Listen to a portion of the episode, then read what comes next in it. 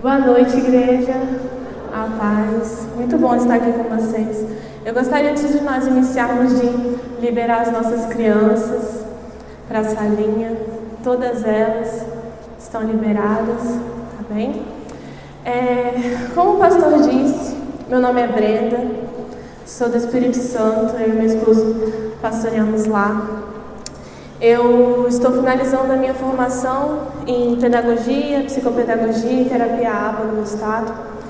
E eu tenho capacitação pelo Instituto Neuro em autismo, em estimulação e intervenção na prática e também em ABA no TEA, com ensino de habilidades. E hoje, com um pouco da respirar, mas vamos lá. Hoje eu tenho trabalhado com crianças dentro do TEA.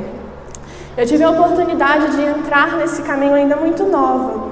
Eu tinha 17 anos quando eu fui lançada na sala de aula dentro desse mundo. E a partir daí, Deus começou a ministrar no meu coração e a falar sobre quais seriam os meus caminhos e onde eu deveria percorrer. Ainda muito nova, eu tive a oportunidade de trabalhar com crianças desde a modificação de comportamentos inadequados até a alfabetização de crianças especiais. E hoje eu gostaria de compartilhar com você, nessa conversa, um pouquinho sobre isso. Amém? É, quando nós estamos ainda gestão de uma criança, é muito comum e absolutamente normal que nós comecemos a sonhar para ela. Como pais, nós ali com aquela criança, nós começamos a traçar o futuro para ela, a escolher a escola onde ela vai estudar, o nome que ela vai ter, como que eu vou fazer com as coisas que eu vou fazer. Eu começo a escolher o quarto, né assim? A gente começa a sonhar aquilo que nós queremos para os nossos filhos. Mas acontece que o mundo, ele não está sob o nosso comando. Não somos nós quem dizemos o que vai ou não acontecer e o que pode ou não acontecer. E muitas das vezes, quando no meio desse sonho nós recebemos então o diagnóstico, bate o desespero. Por vezes nós nos perguntamos assim: será que vai dar certo? Será que eu vou conseguir? Será que para onde que é o futuro dessa criança? O que, que eu vou fazer? Como é que eu vou prosseguir daqui para frente? O desespero vem, eu sei que vem, a dor vem, o sofrimento vem.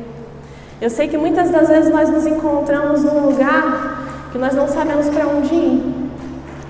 E hoje eu gostaria de dizer que muitas das vezes, mesmo quando nós estamos nesse lugar, sem saber para onde ir, nós não podemos cometer o maior dos nossos erros, que é olhar para aquele pequeno indivíduo completamente dependente de nós e acreditar que ele não vai evoluir. Hoje eu gostaria de convidar você a juntar essa bagagem, convidar você a sacudir essa poeira, a olhar para a cruz que nos dá esperança e acreditar que aquele que dá o nosso abrigo e o nosso socorro nos permitirá a ir mais longe. Amém? Hoje eu gostaria de conversar um pouquinho com você sobre a esperança nesse mundo tão maravilhoso que é o mundo azul. Bem, para falar sobre isso, queria começar um pouquinho falando sobre o que é o TEA. TEA, que é como nós chamamos o transtorno né, do espectro autista, ele é um transtorno que está relacionado ao desenvolvimento neurológico da criança. Ele é chamado de espectro autista porque cada pessoa que vai ser afetada por ele vai ser diferente. E é por isso que no meio autístico a gente vai representar o autismo como um quebra-cabeça. Por quê? Porque cada indivíduo é diferente. E o quebra-cabeça vai representar isso para nós. É, a gente vai ter uma ampla variedade de sinais nessa pessoa e também uma ampla variedade de sintomas. E esses sintomas vão aparecer em diferentes níveis, e isso vai levar o TEA a diferentes gravidades também. Como é que isso vai acontecer, Brenda? Todos os casos de crianças autistas vai ter aquilo que a gente chama de díade do autismo. Como é que é isso? A díade do autismo é exatamente isso é a comunicação social e o comportamento repetitivo. E é através disso que as crianças vão ser diagnosticadas. E a partir desse ponto, a gente vai começar a investigar tudo aquilo que vai vir com Ao contrário do que muitas pessoas imaginam, o autismo não é uma doença. E não sendo uma doença, ele não tem cura, mas ele tem tratamento que vai possibilitar que o meu indivíduo tenha uma vida maravilhosa. Amém? O transtorno do espectro autista, ele vai é, afetar como essa pessoa percebe o mundo e como ela convive nele. E é por isso que nós precisamos fazer, então, as intervenções. Brenda, mas isso na prática? Como é que isso funciona? Nós, quando, quando criança, quando nascemos, nós temos um cérebro cheio de conexões. O nosso cérebro, ainda bebê, quando nós passamos ali por essa fase, ele vem com mais neurônios do que nós realmente precisamos para sobreviver, não é mesmo?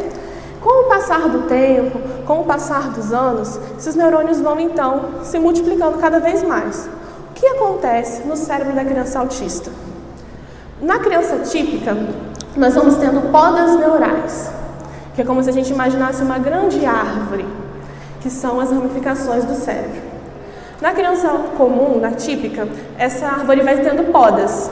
O cérebro vai fazendo isso a cada parte do desenvolvimento é, dela, de acordo com o que nós vamos ali estimulando.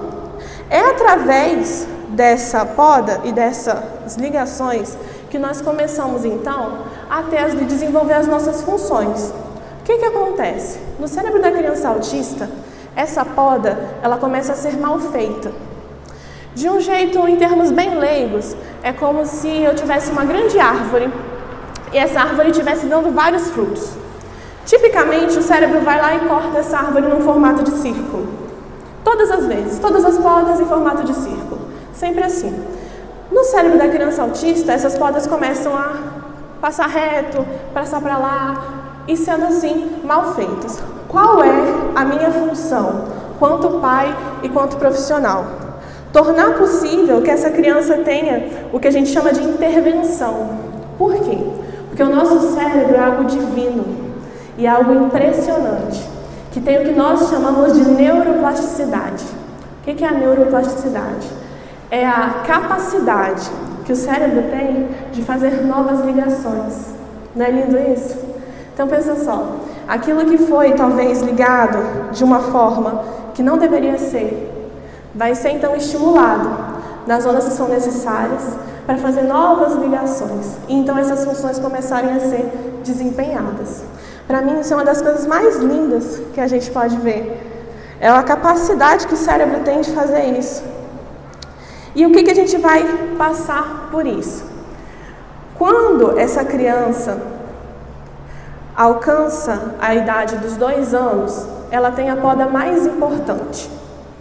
O cérebro dessa criança até então tem sido desenvolvido e podado. Quando essa criança chega aos dois anos e passa por essa poda, a gente vai começar a observar alguns comportamentos nela.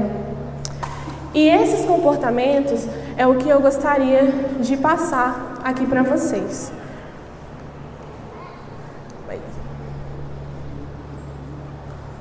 Já falamos sobre como o cérebro funciona. Ah, sim. No diagnóstico, como é que esse diagnóstico vai ser observado? As pessoas com transtorno autista, elas podem apresentar uma ampla gama de sintomas, como a gente já conversou. E no meio desses sintomas vão haver umas respostas a alguns estímulos. Essas respostas, elas vão poder variar. E é por isso que isso aqui acontece. Por quê? algumas conexões não estão funcionando tão bem quanto deveriam. E isso vai fazer com que ocorram distúrbios de relacionamento qualitativo, que é, por exemplo, a incapacidade que a criança tem de se relacionar com um colega ou com o outro, a inflexibilidade mental e a comportamental, os problemas de fala e de linguagem, às vezes a criança não consegue desenvolver né, essa fala, alterações na expressão emocional e também na motora da criança. Em alguns casos, uma capacidade normal que a gente chama de inteligência impessoal, que é uma habilidade especial em determinada área restrita. E como que isso vai passando? No decorrer que a criança vai crescendo, a gente vai conseguindo observar cada vez mais isso. E chega num momento onde a gente vai lidar diretamente com o autismo. E nós vamos começar dentro do TEA a ver as separações que ele vai demonstrar para gente. Eu trouxe aqui para vocês algo que a gente vê muito falar, que é o distúrbio de Asperger, que está dentro do TEA. Nesse distúrbio, as crianças, com as crianças e adultos que têm a síndrome de Asperger, elas não vão apresentar deficiência na linguagem. Muitas das vezes, elas vão ter uma linguagem até mais formal do que um adulto. Elas vão apresentar uma linguagem completa, cheia de usando pronomes direitinho, usando substantivos, conjugando os verbos perfeitamente. Elas vão trazer isso já pronto. Mas o que, que vai acontecer? As crianças e os adultos que têm essa, essa síndrome, esse distúrbio, eles muitas vezes vão ter hiperabilidades extraordinárias, como é o caso desses três casos que eu trouxe pra gente. É muito interessante lá em casa, meu esposo adora futebol. E aí, sempre que ele está vendo o Messi jogar, ele fala assim: Olha, amor, olha só, olha o que ele vai fazer. Ó, ele está esperando, e de repente ele vai lá e faz o gol. O que está acontecendo na cabeça dele? Ele está projetando tudo o que está acontecendo. Por quê? A hiperabilidade dele é ali. Então, é o lugar onde ele mais vai desenvolver. Então, é o lugar onde ele já tem uma habilidade como se fosse nato. Essas crianças com distúrbio de Asperger, eles vão ter isso. E as habilidades, elas vão ser em N coisas. No caso aqui, eu trouxe para gente Beethoven, que tinha habilidade extraordinária na música, e Albert Einstein, que não há como discutir a sua habilidade né, em física. Em que, que isso acontece? Essas crianças, elas não vão ter a capacidade de compreender os relacionamentos de empatia.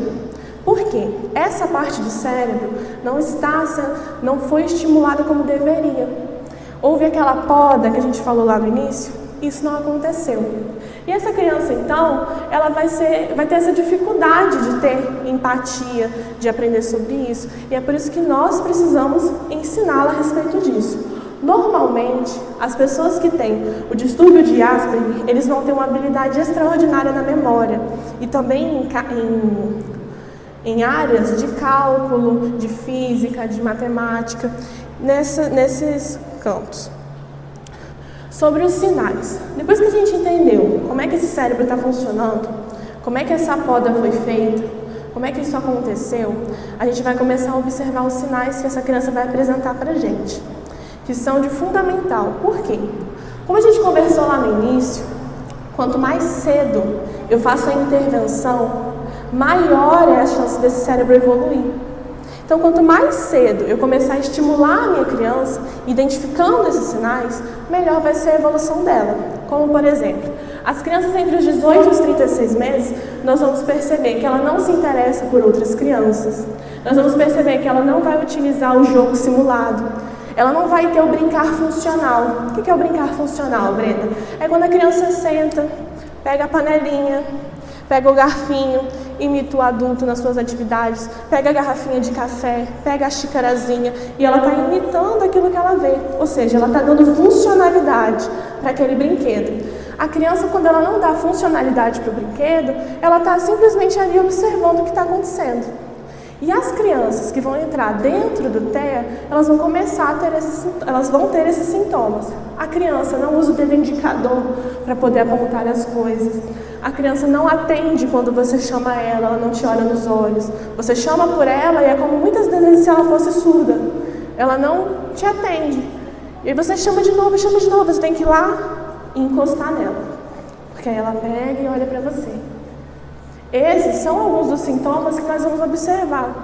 Nós também vamos ter alguns movimentos estranhos que mais para frente nós vamos chamar de estereotipias. Como, por exemplo, a criança corre, corre, corre, corre, corre, corre, corre.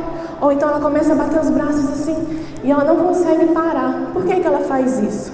Porque a criança com TEA, ela faz isso para poder se autorregular, poder se autocontrolar. Por quê? Às vezes ela está tendo um estímulo de algo que ela não está conseguindo lidar nem controlar. Então ela começa a fazer esses movimentos para poder trazer essa regulação para ela. A gente vai tirar esse movimento dela se oferecer risco a ela se isso começar a atrapalhar o desenvolvimento dela. Senão, a gente não fica se autorregulando o tempo todo. Senta e fica balançando a perna, senta e fica lá passando a mão no cabelo. Porque a gente vai causar todo esse dano para ela, não é mesmo? Depois disso, a gente ainda vai perceber algumas coisas mais. Aqui tem uma imagem que direto rola na internet, que para mim é uma imagem incrível. Ela tem um resumão dos aparatos gerais, que a gente vai perceber na criança até mais ou menos os seus 5 anos de idade. Como, por exemplo, a criança não aponta, a criança ela se apegou à rotina e toda vez que alguma coisa acontece, ela fica ali desesperada, não consegue se organizar. A criança é muito hiperativa ou então completamente passiva. O mundo está desabando ao redor dela e ela está completamente em outro lugar. A gente precisa ficar atento a esses sinais. Como, por exemplo, a criança não traz os atrasos na linguagem, ou então a criança não participa dos jogos interativos para a sua área ali específica, não participa dos jogos que são para a sua idade, não se sente parte ou não encontra o seu lugar ali. Por quê? Aquilo que a gente traz para a criança tem que ter sentido, tem que ser uma aprendizagem significativa, tem que fazer sentido para ela, ela tem que entender o que está acontecendo. E muitas das vezes vai ser difícil a gente fazer isso no meio de todo mundo. Então essa criança ela não encontra um lugar, ela fica ali mais perdida. E a gente precisa ficar atento para isso. Por quê? Essa criança às vezes ela vai ter a visão, a audição, ou o tato, ou o paladar excessivamente sensíveis. E quando eu não percebo isso, eu exponho ela a ambientes que não seria necessário. Eu exponho ela a coisas que eu quero que ela faça, mas que não seria necessário que ela passasse. Amém? Só dar uma vinda daqui. E depois disso, Brenda, e quando a criança já chegou aos 5 anos, como é que a gente vai fazer? Antes ainda, até os 12 anos, porque hoje o autismo não é diagnosticado com laudo antes dos 4 anos. O laudo só pode ser dado depois disso. Mas isso não impede que o autista seja tratado já, que a gente já comece ali a fazer a sua evolução. Até um ano, o que a gente vai poder observar na nossa criança? Ela vai ter ausência de balbuciar. Então a criança tem um ano e ela não começou a falar mamão, ela não fala papá, ela não pede água. Ela, todas as vezes que ela quer alguma coisa, a gente pergunta ela o que você quer, mas ela não aponta ela não demonstra, ela está perdida, ela não consegue se comunicar. Essa comunicação ainda não foi desenvolvida. Como é que a gente vai fazer? A gente precisa observar. A criança antes de um ano e meio, ela não fala palavras isoladas. Ela não pede água para você. Ela não fala pai, ela não fala mãe. Ela não consegue fazer esses movimentos ainda. A gente precisa ficar atento. Por quê? Todas as crianças, a gente escuta muito essa frase, elas desenvolvem no tempo delas e tudo mais. E é claro, a criança, ela desenvolve no tempo dela mesma. E nós precisamos respeitar esse tempo. Mas nós também precisamos ter o zelo e o cuidado de observar as coisas quando foge desses autos de evolução. A criança sem frases espontâneas de duas palavras até os dois anos de idade. Então a criança já chegou aos dois anos, mas ela ainda não fala, me dá, não quero, não vou. E é muito engraçado porque né, quando ela entra nessa fase dos dois anos, a gente começa a falar assim, nossa, entrou na fase do não. Nossa, é não para tudo, não para tudo. Mas isso não é ruim não. Ela está desenvolvendo, ela está aprendendo. Então a criança, quando ela começa a desenvolver nesse caso, a gente começa a perceber isso, ela não vai falar essas frases. Frases pequenas, de duas palavras. A gente precisa começar a observar. E qualquer perca de habilidade, seja ela linguística, seja ela social, ou seja ela escolar, em qualquer idade. Tem uma criança de 9 anos que começou a regredir, que não está desenvolvendo socialmente, que está com problemas, eu preciso olhar com olhares de amor e de compreensão para essa criança e procurar saber o que está acontecendo com ela. Amém? E depois disso? Depois disso, a gente vai passar para o que a gente vai falar do tratamento porque chegou um monte de informação e agora eu estou observando todas as crianças. O que está acontecendo? O que, que vai acontecer? Bem, quando a gente começa a falar sobre o tratamento de autistas, é algo que enche o meu coração, porque é algo que nós temos a oportunidade de influenciar a vida daquela criança e de evoluir com ela. No tratamento, é muito importante que seja nos primeiros anos, que seja composto por uma equipe multidisciplinar. Essa equipe multidisciplinar, ela precisa ter um médico, ela precisa ter um fonoaudiólogo, ela precisa ter um psicopedagogo, precisa ter um terapeuta ocupacional. Essa equipe precisa estar ali para poder ajudar nos lugares onde essa criança vai precisar desenvolver. E aí, E aí a gente vai começar a implementação de funções comunicativas. A gente vai começar a ver as modificações no ambiente, seja ele interno ou externo, para fazer né, esses cuidados acontecer. A gente vai criar um ambiente estruturado para essa criança, para que ela não esteja desconfortável aonde ela está. Nós vamos ter alguns sistemas de sinalização ou então utilizar. Então, às vezes, não é que essa criança ela não se comunica, é que eu não entendi como me comunicar com ela. Outros, por exemplo, eu vou precisar usar daquilo que, das cartilhas, mostrando para ele beber água, banheiro, dormir, comer, comunicação. A comunicação, principalmente nesse meio, ela nem sempre vai ser uma comunicação verbal. E não é porque a criança não se comunica verbalmente que ela não se comunica. Ela se comunica sim. Eu preciso entender como que essa criança está se comunicando, para aí então conseguir evoluí-la e ensiná-la. Ainda nessa fase de tratamento, a gente vai promover nessas crianças as experiências significativas. Por quê? Isso não só para as crianças que são atípicas, as crianças típicas e as crianças atípicas. Quando eu tenho um indivíduo pequenininho e eu começo a promover com ele e a levar para ele experiências significativas de aprendizagem, ele vai aprender. Por que, que ele vai aprender? Porque aquilo que eu estou ensinando a ele está fazendo sentido. Aquilo que eu estou ensinando para ele, ele sai do meu consultório, ele olha o lado de fora, ele começa a absorver tudo e a ligar tudo. Então, a aprendizagem significativa é o que vai nos ajudar com essa criança. Por exemplo, aqui na foto do lado, a gente tem um dos pacientes lá da clínica. Os pais me autorizaram a usar todas as fotos e até alguns dados se eu precisasse para poder abençoar a vida de vocês.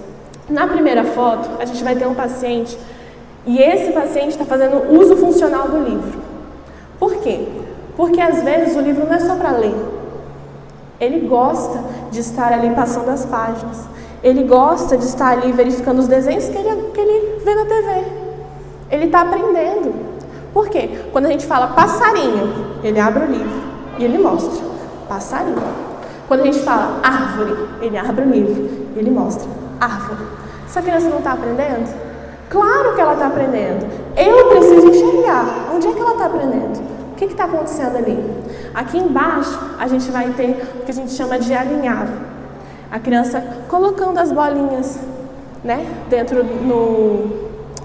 Como é o nome daquele negócio? Barbante. Tô brincando. Foge os nomes assim, às vezes, né? A criança colocando a bolinha no barbante. Brenda, mas ela só está enfiando a bolinha no barbante?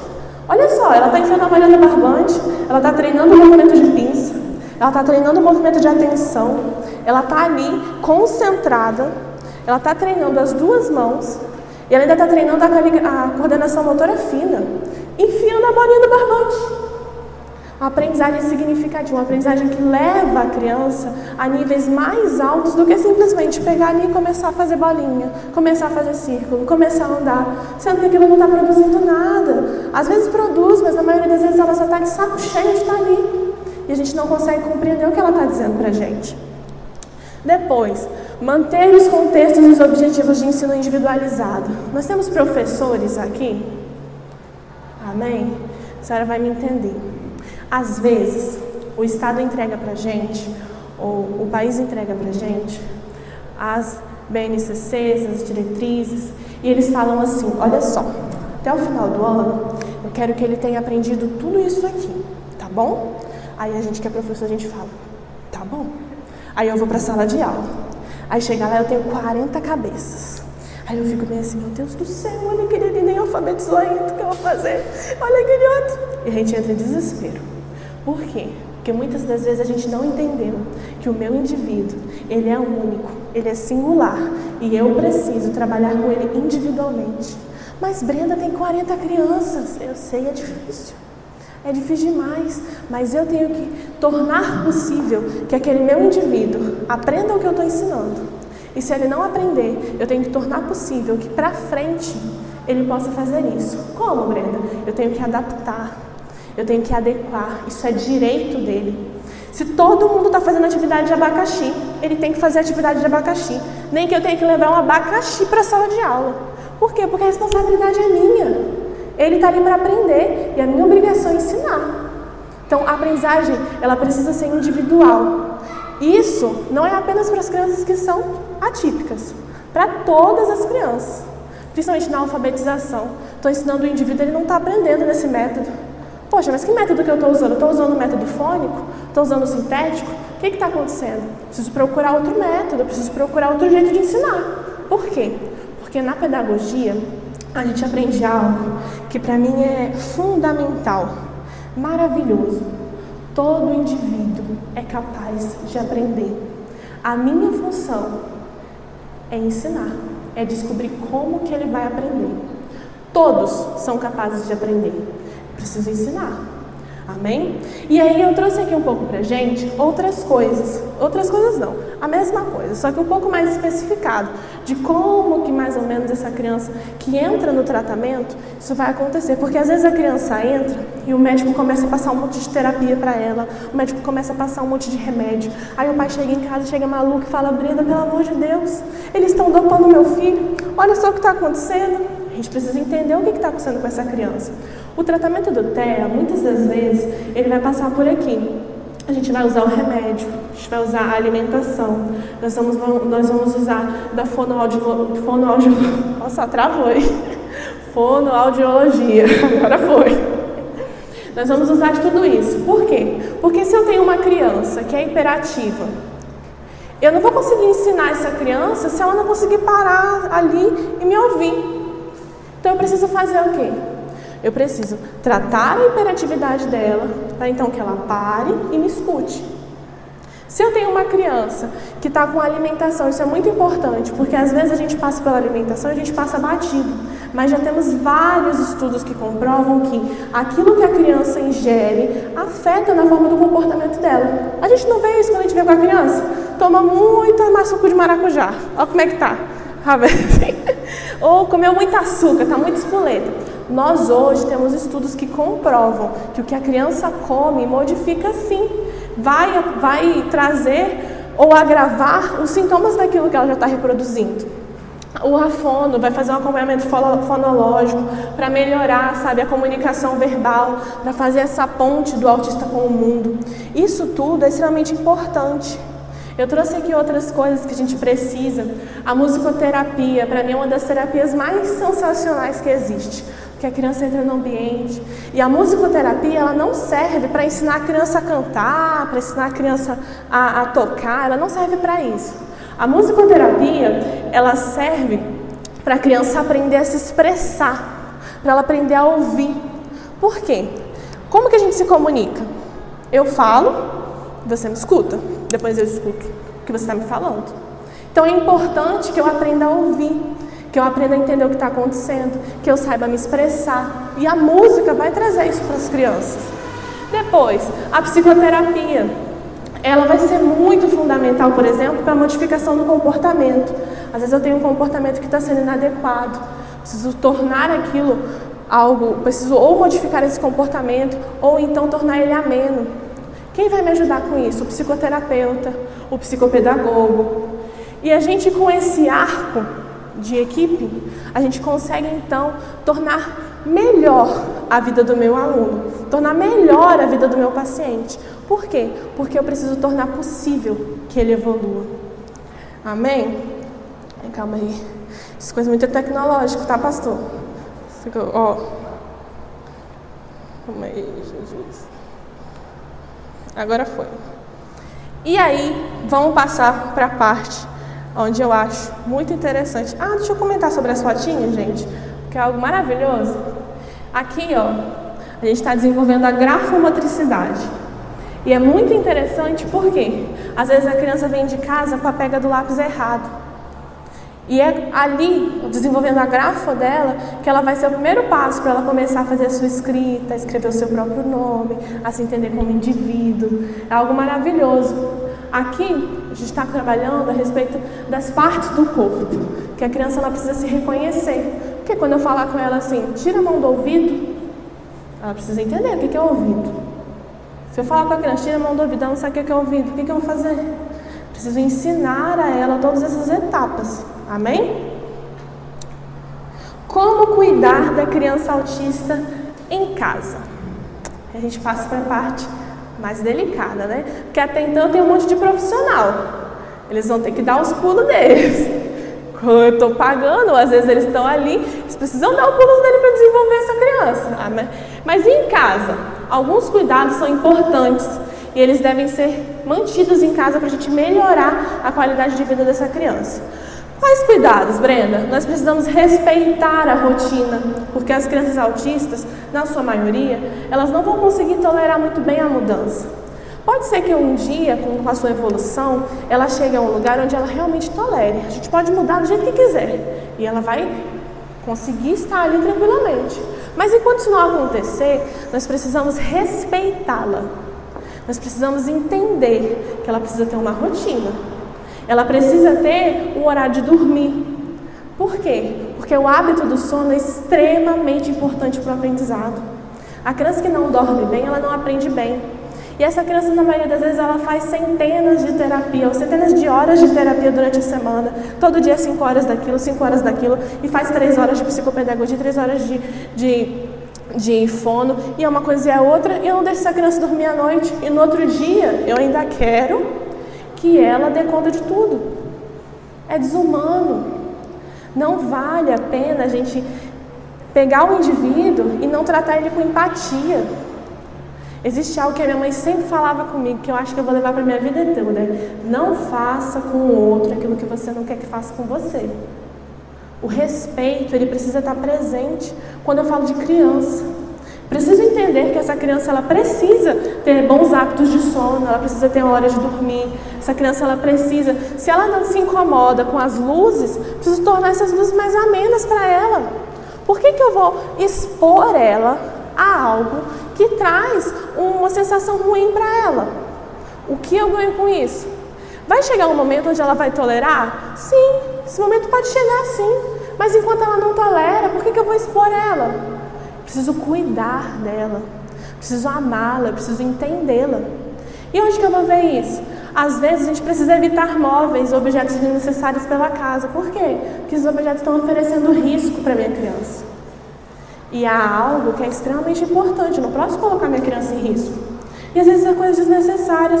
Eu moro num apartamento, tem uma mesa de oito lugares. Toda vez que a minha criança passa, ela esbarra ali. Toda vez que ela passa, ela esbarra ali. E aí, gente, eu não posso diminuir essa mesa? Não posso comprar uma mesa redonda que seja? Mas eu tenho que tornar o ambiente que a minha criança está seguro para ela, porque ali é a casa dela. Ali é um lugar onde ela tem que se sentir segura. Ali é um lugar onde ela precisa poder andar, ela precisa poder ir para lá e para cá. É um lugar onde ela vai fazer o reconhecimento de território. Preciso tornar possível que isso aconteça. Outra dica muito importante que eu sempre falo com os meus pais é da gente evitar os lugares que trazem é, que trazem uma desorganização para a criança. Brenda, eu vou viver sem levar o meu filho na festa? Eu vou viver sem fazer isso, sem fazer aquilo? Não. Pode chegar uma etapa onde ele consiga fazer tudo isso. Só que enquanto ele não consegue, não vale a pena. Sabe por quê? Porque eu, por exemplo, não gosto de estar num lugar com um som muito alto no meu ouvido. Estar num lugar com a luz piscando assim, ó, parece que está dentro do meu cérebro. Nem consigo pensar. Mas a gente quer o quê? Que você fique. E a criança não está conseguindo se comunicar, falando, ei, eu não, não quero ficar aqui. Porque eu consigo, eu falo assim, ei, não quero ficar aqui, vamos nos retirar? Obrigada. E faço isso. Aí essa criança entra em crise, ela começa a ter comportamentos inadequados, ela entra dentro de um ápice que não precisava chegar. E ela começa a se encher de sentimentos que não precisava ter. Mas quem causou esse comportamento nela? Na psicopedagogia a gente usa muito algo chamado ABC, que é impressionante, que é o que? O antecessor do comportamento, o comportamento e o que, que aconteceu depois. Às vezes eu falo bem assim com a criança, a criança está chorando, chorando, chorando. Por que, que ela está chorando? O que, que aconteceu antes dela estar tá chorando? Sabe por quê? Porque na maioria das vezes que uma criança autista ela começa a entrar em crise, a culpa não é dela não. Na maioria das vezes a culpa é nossa que expôs ela a algo que não precisava expor, que colocou nela, às vezes, palavras que não precisava colocar. Quando eu tinha 17 anos, eu entrei numa sala de aula e eu ia acompanhar uma criança que ela era autista opositor. E ela tinha é, psicopatia infantil. E eu entrei nessa sala de aula e eu ainda não tinha conhecimento sobre nada, eu era muito, muito parada, assim, nunca tinha tido contato de fato com esse mundo. E no primeiro dia que eu entrei na sala de aula, ele começou a ficar extremamente agitado e começou a me bater. Me bater, me bater, me bater e o pau quebrou. Tivemos que chamar duas pessoas da escola para poder segurar essa criança, que tinha sete anos na época. E depois eu fui conversando com ele. Ele se comunicava verbalmente. Fui conversando com ele, fui conversando com ele, fui conversando a respeito da casa dele, como é que era a casa dele, como é que ele vivia. E a gente descobriu que essa criança ela só foi diagnosticada aos seis anos de idade. E até então, o jeito como os pais lidavam com o comportamento dela era batendo. Até então, o jeito como isso acontecia era batendo. Então, quando ele fazia um comportamento inadequado, o pai ia lá e que, que, ele entendeu? Ele entendeu que quando eu fazia algo com ele que ele não gostava, o jeito dele se expressar era batendo. Aí eu te pergunto: a culpa é dele? Quem causou esse comportamento? Não fui eu? Não foram os pais? E depois? Como é que esse comportamento. Esse comportamento pode ser modificado, Brenda? Pode. Esse comportamento pode ser modificado. Nós precisamos entender isso. Nós precisamos ter esperança que pode sim mas, maioria das vezes, quando eu tenho um comportamento inadequado, a culpa é minha. Então, se eu posso não causar esse comportamento, eu vou fazer isso. Por quê? Porque eu quero o bem dessa criança. quero que ela desenvolva feliz. É isso que todos nós queremos? O nosso papel enquanto profissional, enquanto professor, enquanto cristãos, o nosso papel é dar dignidade ao indivíduo. Dar dignidade a ele, sabe? O nosso papel é, no decorrer do tratamento, fazer com que tudo que ele faça faça sentido. É dar humanidade para essa criança. Que às vezes a criança está comendo no chão, gente. Eu vou deixar a criança comer no chão? Não, eu preciso modificar isso. Eu preciso dar dignidade para ela. Preciso que ela cresça. Preciso que ela vá longe. Mas e Brenda, se ela nunca chegar a ser como os típicos? Não tem problema. Não tem problema. Eu preciso acreditar que ela pode eu preciso acreditar que ela vai. Eu preciso acreditar que ela é capaz. E eu preciso dar a ela os meios de fazer isso. Preciso dar a ela os meios de desenvolver. Por quê? Porque eu sou responsável por ela. Deus entregou ela a mim. Podia ter entregado a qualquer um, mas entregou a você, entregou a mim. Por quê? Porque ele sabia que nós seríamos capazes, que nós conseguiríamos. E agora eu gostaria de ler para vocês um depoimento impressionante. Quando eu li isso, eu fiquei assim, maravilhada. Essa pessoa que está aí na foto é a minha supervisora. É a mulher que me ensinou tudo o que eu sei. Uma mulher incrível demais. E quando eu entrei em contato com ela, falando que nós iríamos fazer a palestra e que eu gostaria que ela mandasse um depoimento para nós, ela se prontificou, falou: Não, eu mando sim. A Lu, ela é mãe do Rafa. O Rafa, ainda na primeira infância, ele foi diagnosticado com autismo severo. E nesse depoimento, eu vou ler para vocês rapidamente. Eu espero que fale ao coração de vocês, assim como falou o meu. E ela me disse assim: Como mãe, eu te falo, quando se vive na obediência do Rei, se sabe que é filha dele, se ganha um filho, ganhamos a promessa do Senhor, a melhor bênção se deseja então que tudo de melhor aconteça com ele. Queremos que ele tenha saúde, que eles estudem, que tenham sucesso e mudem o mundo com a sua bondade. E assim foi comigo. Quando Rafa nasceu, fiz o diagnóstico ainda na maternidade. Gosto de pensar que Deus foi muito generoso comigo, pois eu tinha acabado de fazer uma pós em autismo. Mas mesmo sabendo tudo sobre o tema, foi difícil. Eu chorei três dias. Porém, após chorar, eu me levantei e fomos à luta, eu e meu esposo. Fomos para o Rio de Janeiro, fiz vários exames. Na época, paguei uma consulta muito cara no Rio para o médico me falar que ele não iria falar, que ele não teria habilidades sociais e que ele não aprenderia a ler e nem teria sucesso escolar. Eu ouvi cada não e dentro da minha alma eu repreendia e falava dentro de mim para Jesus: Ele vai sim. Eu fui à luta, Hoje, sei que eu sou realizada na, mais, na melhor e mais pura maternidade. Rafa é um gênio, é brilhante, é incapaz de entender uma injustiça social ou uma discriminação. Para ele, as maldades desse mundo não fazem sentido. Ele não consegue entender. Que melhor herança que um filho autista, incapaz de entender a falta de amor e a discriminação desse mundo mal? Tenho certeza que o mundo é melhor com ele. Se eu tivesse que encontrar uma das mães, eu falaria: não abaixe as suas expectativas. Não cancele os sonhos. Você é filha do rei. Acredita nisso.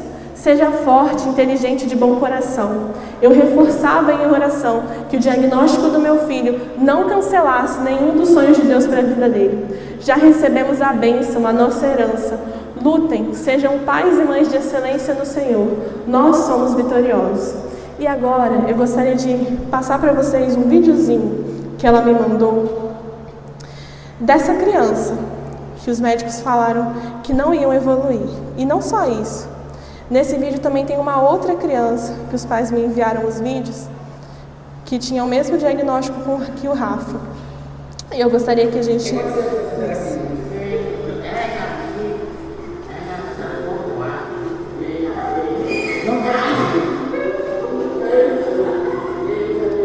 está contando o que havia acontecido verbalmente.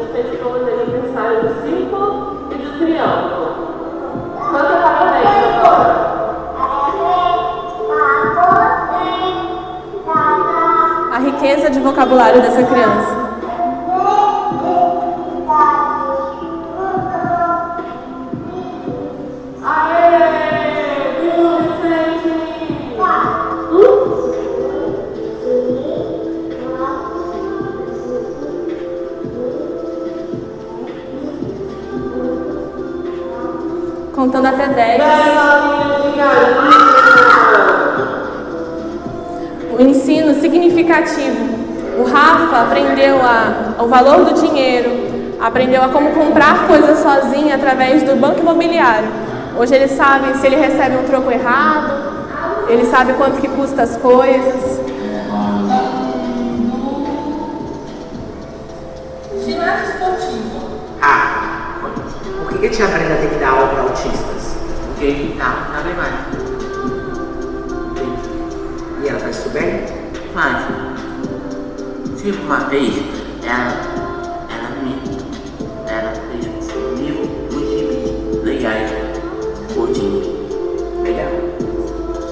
legal aprender com ela? É. Você gosta dela? Sim. Ah, ela te, te ensina com os gibis? Vezes. Mas sabe usar o que você gosta? Sabe, muito bem. Então manda um beijinho. Ah, fala. Tipo, assim. Mas essa é fez maquinando no metal comigo.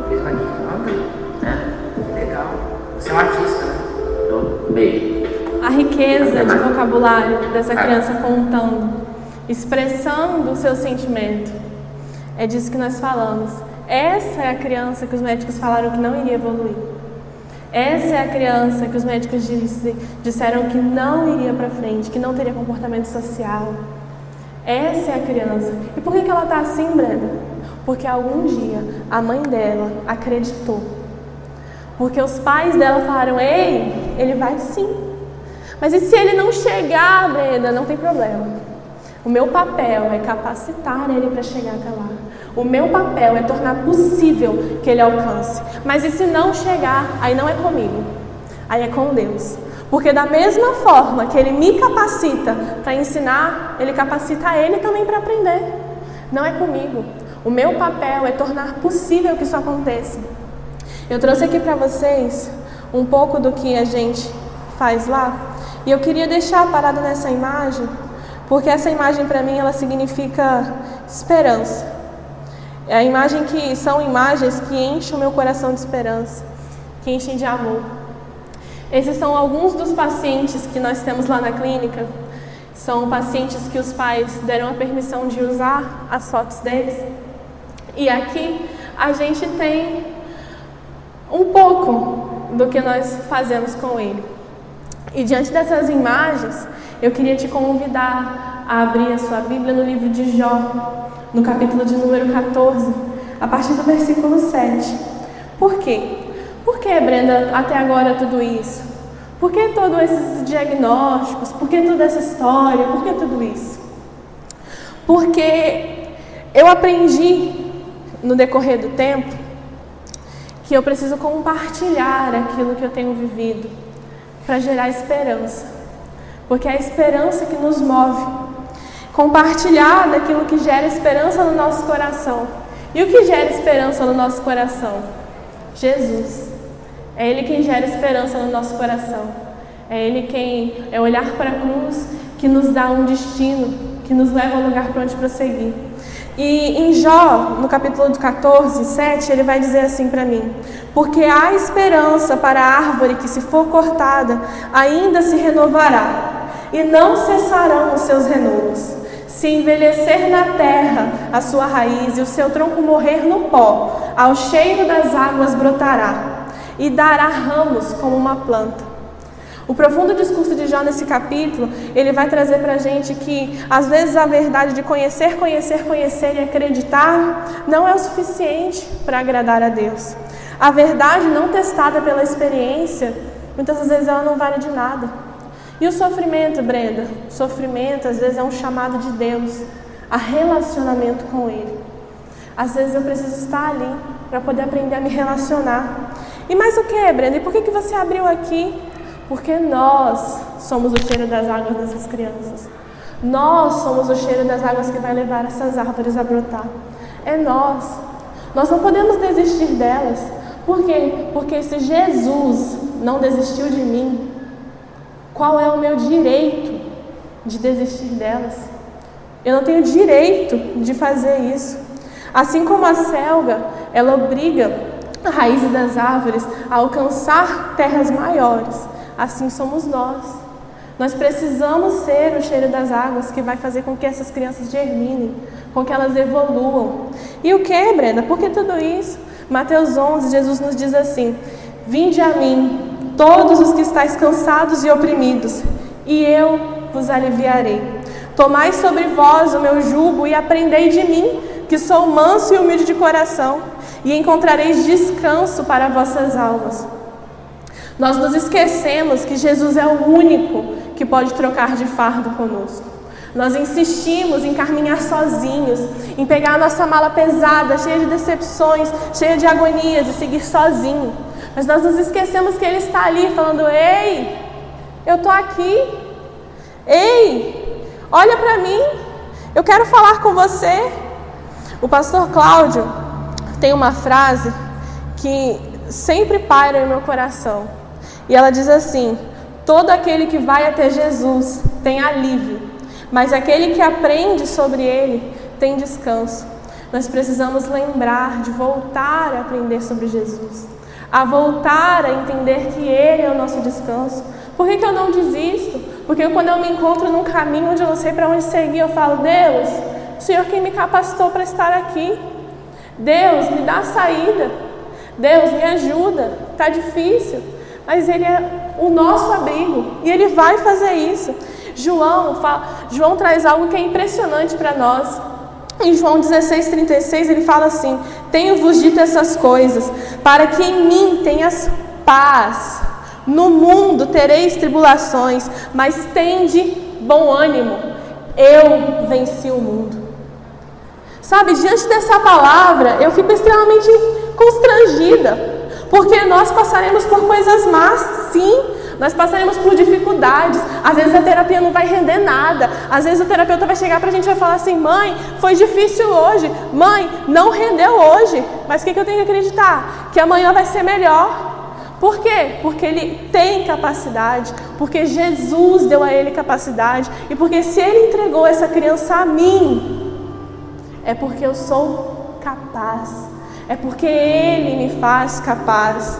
As mazelas que nós passamos não podem fechar o nosso coração para aquilo que Deus quer fazer na nossa vida. Isso não pode acontecer. E quando eu estava pensando a respeito desse, desse capítulo, me veio algo que tocou extremamente ao meu coração. Eu queria compartilhar com vocês para gerar a esperança que habita em mim. Essa criança da foto que está comendo, o nome dele é Augusto. Ele tem quatro anos. E há um tempo atrás os pais dele chegaram lá na clínica e falaram bem assim: Gente, o meu sonho, a mãe dele falou, é que um dia o Augusto sente na mesa com a gente e que ele coma. O meu sonho é que um dia eu consiga comer com a minha família reunida. E nós falamos assim: nós vamos conseguir. E se a gente não conseguir, a gente vai dar um jeito. E hoje, há três semanas atrás, a mãe dele me mandou essa foto. Falou assim: Tias, hoje o Augusto fez a primeira refeição em família. Tias, o Augusto agora faz todas as refeições na mesa. E foi de repente? Não, não foi de repente. Foram anos. Mas nós conseguimos. Nós precisamos valorizar eu sempre digo que o aprendizado com o autista, ele não pode ser através daquilo que ele faz de errado, ele tem que ser através daquilo que ele faz de bom. Porque se ele não sentava e ele senta, glória a Deus porque ele senta. E se ele não ficava, se ele só ficava correndo agora ele fica parado, glória a Deus porque ele fica parado. E se ele não escrevia, só jogava os lápis para cima e agora ele pega no lápis, glória a Deus porque ele pega no lápis. Eu tenho que valorizar tudo o que ele faz, porque tudo o que ele faz está evoluindo em algum lugar na cabeça dele. Não é daí, ah, mas ele não conseguiu. Esquece essa palavra. Esquece de falar o não na sua casa. Esquece de levar essa negação para o seu coração. Não deixe com que essa semente que o inimigo lança sobre você floresça no seu coração, falando: ele não vai evoluir, ele não vai conseguir, ele vai sim. Ele vai sim. Não deixe com que isso flua no seu coração, não deixe com que se torne uma verdade na sua vida. Você precisa acreditar que Ele vai, que Ele consegue, que Ele pode. E nós precisamos ajudar para que Ele tenha todo o sucesso do mundo, para que Ele consiga. Em Salmos, é um dos versículos que trazem muita paz ao meu coração. Salmo 71, no versículo 5, diz assim: Pois tu és a minha esperança, Senhor Deus. Tu és a minha confiança desde a minha mocidade. É nele que nós nos fortalecemos, meu irmão. É nele que nos tenta dia após dia, mesmo que nós estivemos esmorecendo. É ele quem está conosco. E tudo, tudo, tudo, tudo, tudo pode passar. Em tudo eu posso suportar, por tudo eu posso passar, porque Ele me disse que Ele é esperança. Ele me disse que eu posso confiar nele. Então eu posso. Eu posso. Sabe por quê, irmão? Porque Deus poderia ter entregue o seu pequeno a qualquer um na terra. Deus poderia ter entregue a qualquer um. E você não pode se sentir incapacitado. Sabe por quê? Porque Deus é um pai responsável. E sendo um pai responsável, ele não entregaria a uma criança alguém que não tem capacidade. Você não é pai não é mãe?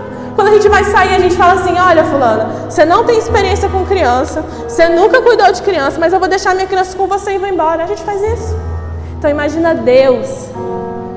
Imagina Deus. Deus não entregaria a você alguém que você não conseguiria dar conta. Tiago nos diz que não é dado a prova a quem não suporta. Sabe por quê? Porque Deus não quer nos reprovar. Deus não quer nos reprovar. E é incrível quando a gente começa a estudar a ciência e a gente aprende que quando a mulher está no seu dia mais fértil, a chance dela engravidar é de 25%. 25%. A gravidez ela é literalmente um milagre de Deus, porque os filhos são herança do Senhor. Essa gravidez não foi entregue à toa. Essa gravidez ela não é à toa.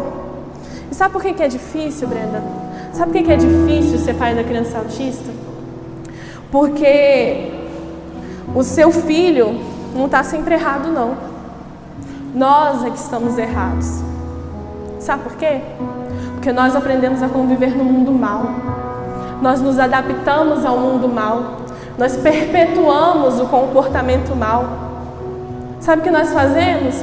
Nós nos convertemos, mas nós continuamos mentindo, nós continuamos sendo falsos, nós continuamos sem dar bom dia para a pessoa que passa do nosso lado. E sabe o que nós fazemos? Nós queremos que aquele que está do nosso lado entenda que tem, bom, tem que dar bom dia para ela. Um bom dia significativo. Mas eu não faço. Eu não estou nem aí. Eu passo por qualquer um perto de mim e eu nem olho. Eu chego para a irmã e eu falo falsidades para ela. E quando meu filho chega para o outro e ele é sincero, sem papas na língua, eu podo ele. Falo, ei, tá errado, não faz isso não. Mas por quê? Por quê? Por quê? Porque nós nos adaptamos às mazelas desse mundo. Nós deixamos de olhar para o céu e nós começamos a acreditar que toda essa maldade, sabe, que tudo isso que está de ruim aqui é normal. E não é normal, não, meu irmão. Não é normal. É difícil ser pai de criança autista, sabe por quê? Porque eu tenho que ser o um exemplo para ele. Qualquer um vai conseguir, na maioria das vezes, ser pai de uma criança típica. Porque com o tempo ela vai crescendo, deixa o mundo. Eu saio o dia todo, trabalho lá fora, deixo ela com um com o outro, deixo com um com o outro, vai, vai, vai embora. Mas como pai de uma criança atípica, eu preciso ser cristão. Eu preciso servir de verdade. Eu preciso mostrar para ele o que é certo. Sabe por quê? Porque do mesmo jeito que Jesus foi a ligação nossa com Deus, você é a ligação do seu filho com o mundo. Fala, Brenda, é muita responsabilidade. É não. Você é a ligação do seu filho com o mundo. Deus deu ele para você. Você tem a oportunidade de impactar a vida dessa criança. Você tem a oportunidade de trazer ela ao crescimento. Olha que coisa linda! Veja só, a gente tem uma página em branco, completamente pura, completamente inocente. E na maioria das vezes a gente quer pegar ela e rabiscar. A gente quer fazer de qualquer jeito. Eu sei que é cansativo. Sei que na maioria das vezes a gente se encontra num lugar onde só Deus consegue nos achar. Mas graças a Ele que Ele consegue nos achar. Porque Ele em nós é a esperança da glória. É por Ele, é para Ele. Sabe, irmão? Acontece que nos momentos mais difíceis nós nos esquecemos que nós temos para onde voltar. Nós nos esquecemos aquele que nos chamou. Nos momentos mais difíceis a gente não ora. E deixa eu te falar uma coisa: se você não ora no momento mais difícil da sua vida, você não ora nunca. Se você não ora no momento mais difícil, quando você vai orar? Quando você vai se lembrar de Deus? Quando você vai se lembrar que Ele está aqui? Sabe? É difícil ser pai de autista, porque não tem como ser pai ausente. E nós nos acostumamos com isso. Nós nos acostumamos a ser ausentes com os nossos filhos. Nós nos acostumamos a entregá-los a qualquer um.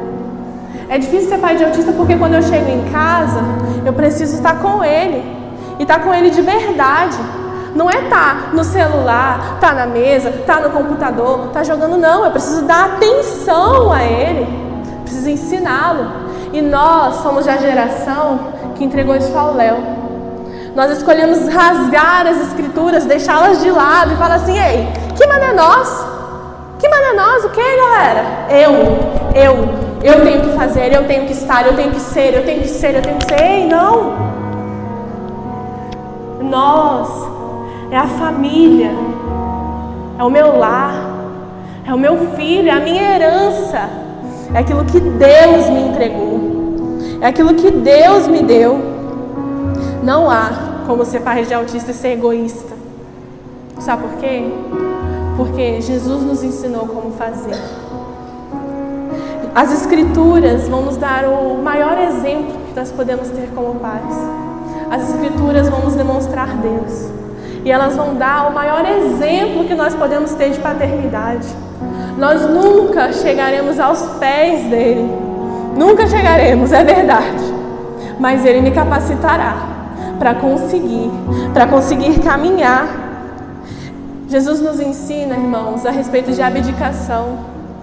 Ele nos ensina a respeito de misericórdia, a respeito de compaixão. Ele nos ensina a amar o outro como a mim mesmo. Se eu amo o outro como a mim mesmo, por que, que eu vou causar nele aquilo que me causa dor? Se eu amo ele, por que, que eu vou expor ele aquilo que eu não gostaria de ser exposto? As Escrituras nos ensinam, elas nos mostram. E sabe o que ele nos disse? Ele nos disse que a dor iria chegar assim, que iria ser difícil, mas que o sorriso ele viria pela manhã e que logo tudo passaria. Sabe? Ser pai de autista não é uma desgraça, não, meu irmão. Ser pai de autista é uma honra. É a honra de ter o ser mais inocente do mundo e poder influenciá-lo. Se apegue a isso. Não desista. Prossiga. Não deixe com que as sementes malignas floresçam no seu coração. Se apegue a Jesus. Porque eu eu posso vir aqui te trazer um milhão de casos que deram certo. E eu posso te trazer um milhão de casos que deram errado. Mas é Ele. É Ele quem vai te confortar. É Ele quem vai te amar. É Ele quem vai te instruir, quem vai te dar paciência, quem vai te dar zelo. E não passe por isso sozinho, não. Eu sei que é difícil. Eu sei que uma mãe, uma mãe de uma criança especial, ela tem o seu cognitivo, ela tem o seu cognitivo afetado de tal forma como um soldado que volta da guerra. Dá para imaginar isso? Não é fácil não. Mas eu gostaria de hoje plantar a semente de esperança no seu coração e falar com você, ei, você pode, você consegue, porque Ele disse que nós podemos. As escrituras dizem onde eu posso ir, elas dizem o que eu sou. E eu preciso me apegar a isso. Eu preciso acreditar nisso. Eu queria te convidar a ficar sobre os seus pés em nome de Jesus. E eu queria orar por você. Orar por você que tem se sentido frágil, que tem sentido que as suas emoções não estão aguentando. Eu queria orar por você que tem se sentido incapaz, você é profissional que chega na escola e fala: Deus, eu não sei o que fazer. Deus, me ajuda. Queria orar por você que já se sente deixado para trás. E eu queria gerar esperança no seu coração de te falar: Ei, você não foi deixado para trás. Se você que se encontra assim puder vir aqui na frente para a gente orar por você, pode se sentir à vontade. Mas se você quiser permanecer no seu lugar, você tem liberdade para isso, amém? Deus, muito obrigada por esse momento, Pai. Muito obrigada, Jesus, porque nós temos a oportunidade de poder te conhecer e falar sobre ti. Deus, obrigada porque tu és bom, Pai. E porque o Senhor cumpre os seus propósitos. Pai, em nome de Jesus, eu peço, Deus, que o Senhor venha liberar no seu coração dela as sementes de esperança Jesus, eu te peço que em nome de Jesus, o Senhor possa estar com ela em todo momento. Pai, eu peço que em nome de Jesus o Senhor nos dê força, nos dê garra para prosseguir. Deus, nos ajude a ver que o Senhor está conosco.